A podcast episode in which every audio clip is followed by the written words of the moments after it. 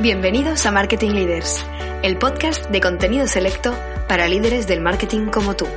En Inbound Cycle fuimos los primeros en implementar la estrategia Inbound en el mercado de habla hispana. Sabemos de qué hablamos y podemos ayudarte a alcanzar la cima.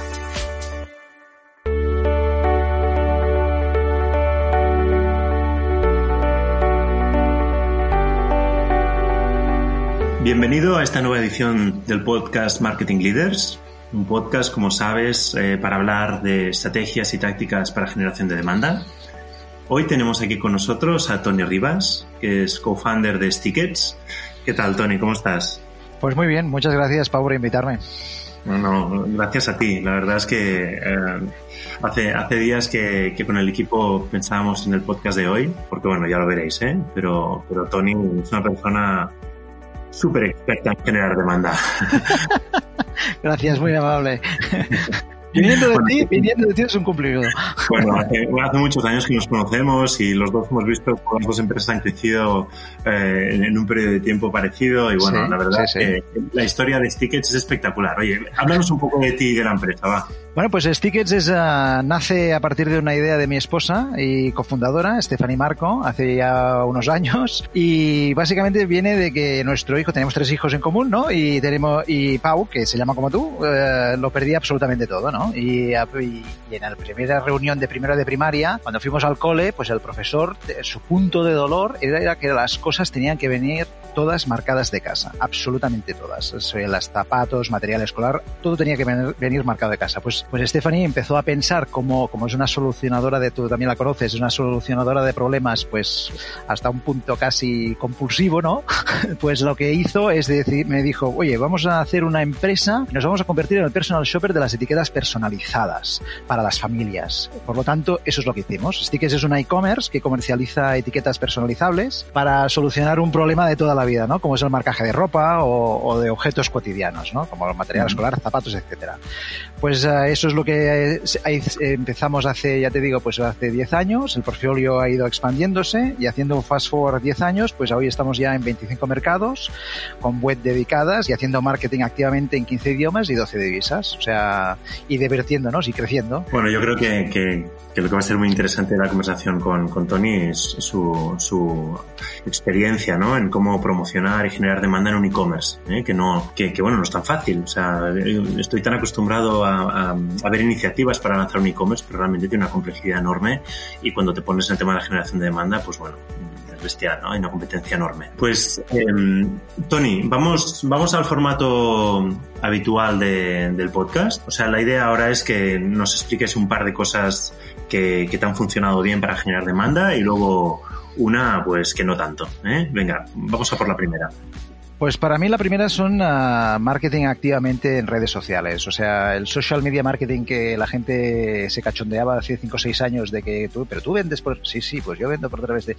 Pues eso es lo que realmente está funcionando muy bien. Y a través de plataformas uh, que tienen un reach pues muy grande y herramientas de Facebook o Instagram, que es básicamente donde estamos concentrados nosotros, lo que podemos hacer es alcanzar a muchas audiencias de forma muy eficaz. ¿no? Aquí la, la ventaja principal básicamente que tiene una segmentación de mercado brutal. O sea, tú puedes estar hablando de, ir a por uh, segmentos de mercado, pues uh, papás o mamás o mujeres de, de 30, 40 años con ese tipo de intereses y esto es unas, son, son, son unas herramientas que son muy poderosas y muy eficaces. ¿no? Y paralelamente con esto, ya no solo desde el punto de vista de hacer pay per click, sino hacer ads también a través de estas plataformas, sino que también de orgánicamente, tratar de, de conquistar a, a, a, las llamadas, a las famosas influencers, ¿no? Que pueden ser microinfluencers o influencers medianas o influencers grandes. O sea, al final lo que de, de, lo que se trata aquí es de, es de generar branding, ¿no?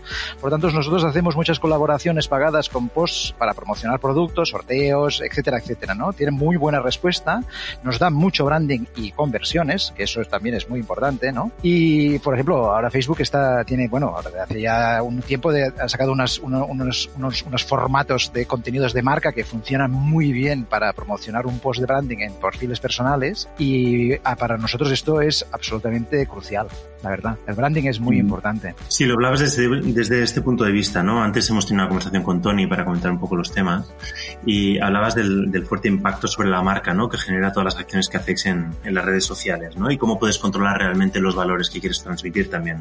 Es que es, es que es que yo creo que es una de las cosas más importantes que tiene que hacer una marca en cuando, cuando estás saliendo fuera. Más con, más, o sea, aunque seas B2C, B2B, todas tienen que tener. Es que las redes realmente yo creo que están para fiscalizar a las marcas, ¿no? O sea, es, es el famoso accountability americano, ¿no? De que no se pueden vender motos por, por, por, por, por internet, ¿no? Y, y claro, al no haber filtros, los consumidores y los usuarios pues dan forma a tu marca de unas de maneras totalmente nuevas, ¿no? No, no, no tenemos interacción física, pero es una interacción inmediata. No podemos, no, o sea, no tenemos, no tenemos, no las vemos en físicamente, pero tenemos nombres, teléfonos, mails, direcciones, tenemos absolutamente todo, ¿no? Y si eres una, si eres una tienda tradicional, evidentemente que, y pagan cash, pues no sabes mucho de ellos. A lo mejor ahora con Google Maps y las geolocalizaciones un poco más, ¿no? Pero al final la idea es que la marca que pensabas que era tuya, ¿no? Se acaba convirtiendo un poco en la marca de todos. Y si no eres capaz de proyectar esos valores, pues lo que acaba pasando es que, esos, que, es, que, es, que es el mercado quien proyecta sus valores a ti. Y eso es, es, es, no es necesariamente bueno. Por lo tanto, tienes que tener muy claro quién eres, ¿no? qué valores defiendes, qué te decide, qué te motiva, ¿no? qué, qué, te, qué estás aportando en el mercado. Hay un ejercicio muy chulo que hacemos normalmente con nuestro equipo de marketing, que es los reunimos, reunimos nos reunimos todos y, cogemos un logo de cualquier marca ¿eh? y lo, yo les pregunto, ¿qué es lo primero que os, se os viene a la cabeza cuando veis el logo. Lo primero, si a ti te pregunto, que no te lo voy a hacer, pero si a ti te pregunto, ¿qué es lo que te viene a la cabeza cuando ves el marca, la marca de Harley Davidson? Solo la marca, ¿eh? O sea, a un alienígena no le suena nada, pero, pero, pero a ti y a mí, que la hemos visto cien veces, pues ostras, lo primero que se me viene a la cabeza, pues no sé, ¿no? Libertad, ¿no? Eh, rebeldía, uh, yo qué sé, o sea, estar en una carretera con tu moto y tú solo, que yo no tengo moto y no sé lo conducirla, pero eso es la, es la, es lo que te están taladrando. Y esto lo hace la marca, no lo hace la, el, el, usuario.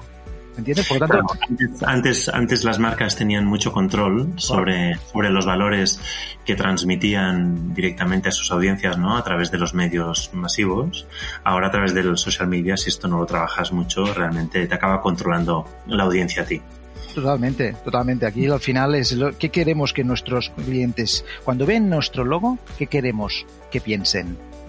¿Qué, valores estamos transmitiendo? En nuestro caso es normalmente facilidad, comodidad, eh, rapidez, ¿no? Mm, solve problems, ¿no? Es uno de nuestros valores, de solucionar problemas. y eso, y eso, todas las marcas tienen que tenerlo muy claro que esto es lo que tienes que tratar de, de, de, de proyectar en todo el, en todo el funnel, ¿eh? desde awareness hasta consideración, hasta conversión. Tienes que tratar de tener diferentes campañas que vayan uh, dirigidas a tu público, pero defendiendo tus valores en cada uno de esos aspectos, ¿no? Es importante. Muy bien. Oye, pues vamos a por la segunda. ¿Qué más tenías preparado? Pues uh, en un segundo paso, nosotros lo que, que, nos está funcionando muy bien es la internacionalización. O sea, nosotros, que es más el placement famoso de las 4 Ps, ¿no? Es más la distribución, ¿no? Nosotros teníamos muy claro que, que nuestro modelo de negocio estaba basado en distribución directa, porque somos un B2C. La idea es no tener intermediarios y evidentemente también porque tenemos un componente de personalización en todos los productos que hacemos y, y, y, la, y el web o el internet era una era un medio pues perfecto para, para no tener el delay de, de personalización, ¿no? O sea, de, tener ese, esa comunicación directa con el, con el, con el usuario.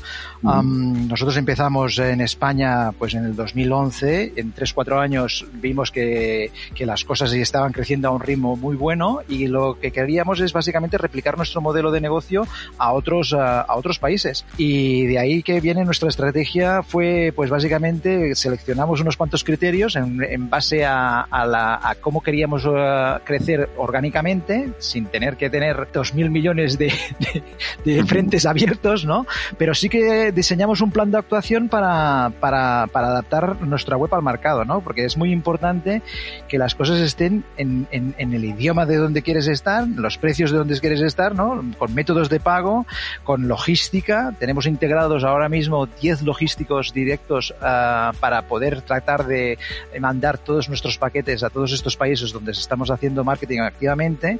La atención del cliente también se tenía que hacer local, gestión de, de llamadas, postventa, pues hay todo un seguido de cosas que no es precisamente marketing del todo, pero sí que es a la hora de, de poder vender, tener la sensación de que una persona, por ejemplo, en, uh, no sé, en Polonia está pensando que tu tienda está a la vuelta de la esquina, es un plus a la hora de vender, porque al final la gente realmente no le da lo mismo de dónde venga el, producto. Si tu gran promise es yo te voy a dar esto por este precio y lo consigues y lo haces bien, la gente está contenta y repite, la recurrencia está ahí. Y por lo tanto nosotros estamos muy contentos de que, de que nos ha funcionado esa, esa, estrategia, nos ha funcionado muy bien en el pasado. Mira, sobre lo que comentabas, ¿no? Hablabas de, de realmente este la idea de, generar nueva demanda a través de replicar lo que estáis haciendo en otros países y, ¿no? y, y personalizar este tema localmente, pero entiendo que aquí hay un reto tecnológico enorme detrás. ¿no? Que eh, entiendo que para poder hacer esto rápido, ágil y de forma robusta, eh, debéis tener un tinglado tecnológico detrás que no... Es, es, es un poco, es, es, realmente así. Nosotros tenemos una, el departamento IT con, son, con todos los con CTO y los programadores hacen virguerías. La verdad es que cada vez que les pedimos una cosa, esto piensa que estamos a, esto lo estamos tratando a través de una sola plataforma tecnológica.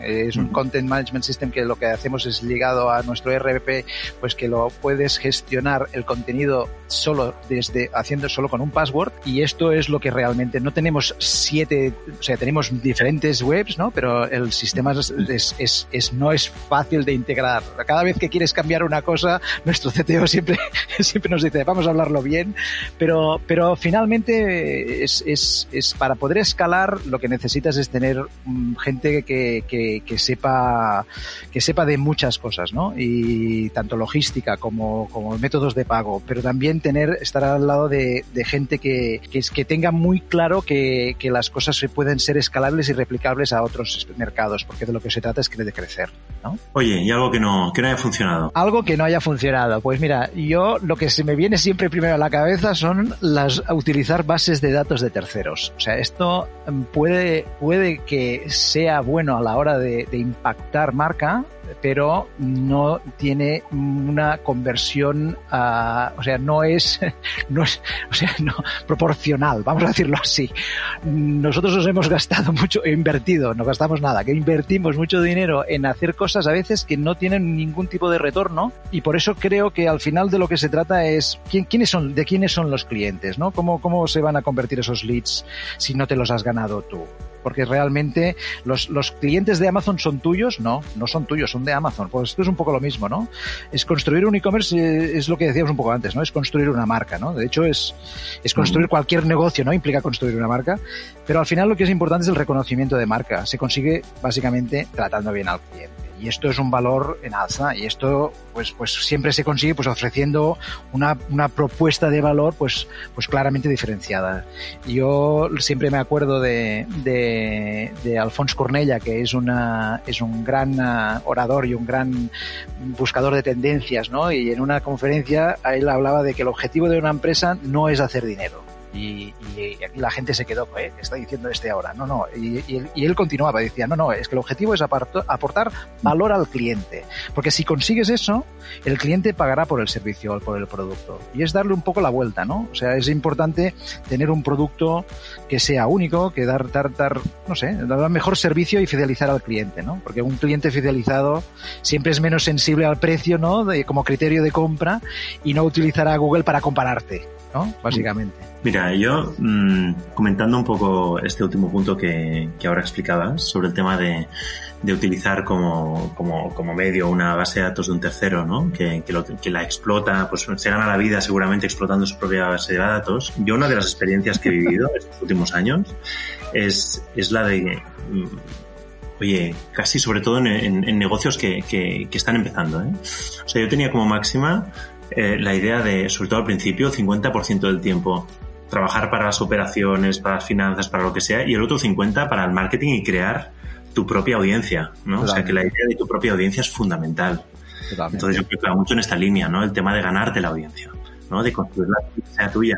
Sí, sí, es totalmente de acuerdo. O sea, siendo a través de, de, de, captación. La captación es muy importante. Tienes que tener siempre en mente al cliente, ¿eh? porque el cliente, o sea, si tú no estás, o sea, tienes que estar lo más cerca posible del cliente. Hay que tener la mejor experiencia de usuario y, eso decir, eso quiere, decir que para pero no captar a, a, la persona que a lo mejor no te está buscando o, o, o, directamente a veces es gente que ya te conoce pero que no, que no, que no, que quiere, quiere comprarte de forma distinta, ¿no? y, no solo es la captación, es captación, es recurrencia, ¿no? Es, es, es todo. Siempre me acuerdo de, de, esta gente de, de, Primar que, que, tiene una web con todos los productos, pero no, no, no puedes comprar online. Te dice, tú te vas al CTA, ¿no? Tienes un botoncito y te dice, oye, para hacer un clic encuentra la, la, la, la, tienda más cercana.